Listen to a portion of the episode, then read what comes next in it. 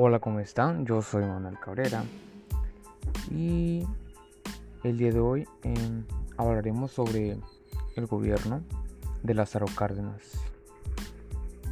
Me enfocaré en parte en lo que viene siendo su vida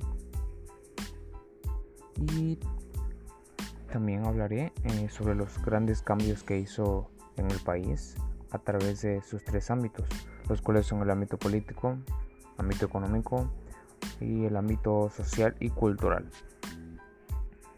Y todo esto eh, se los voy a contar a través de, de un audio cuento. Lo realizaré como, como un tipo cuento. Bueno, sin más preámbulo, comencemos.